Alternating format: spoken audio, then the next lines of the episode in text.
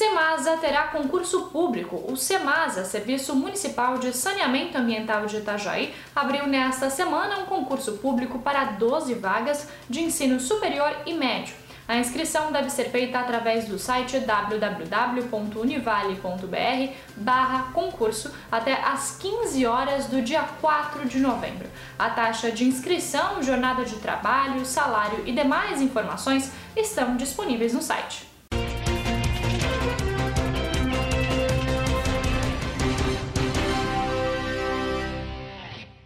Bandidos furtam 150 mil reais em fios, cerca de um mês após ladrões terem furtado fios elétricos da obra de um condomínio residencial em Itajaí. Os bandidos atacaram novamente. Na madrugada de sábado, os criminosos cortaram uma grade, pularam um muro e arrombaram uma porta para furtar mais fios de cobre.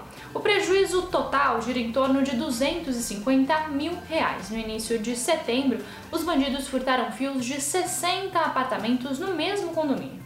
Vereador é xingado e ameaçado por familiares de vereadoras.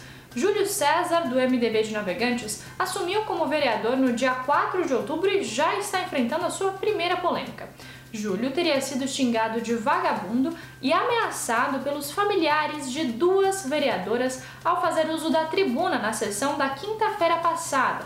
Ele registrou o caso na polícia e irá entrar com ação judicial contra as vereadoras. Esses foram alguns dos destaques desta quarta-feira aqui na região. Você confere mais em nosso site diarinho.net.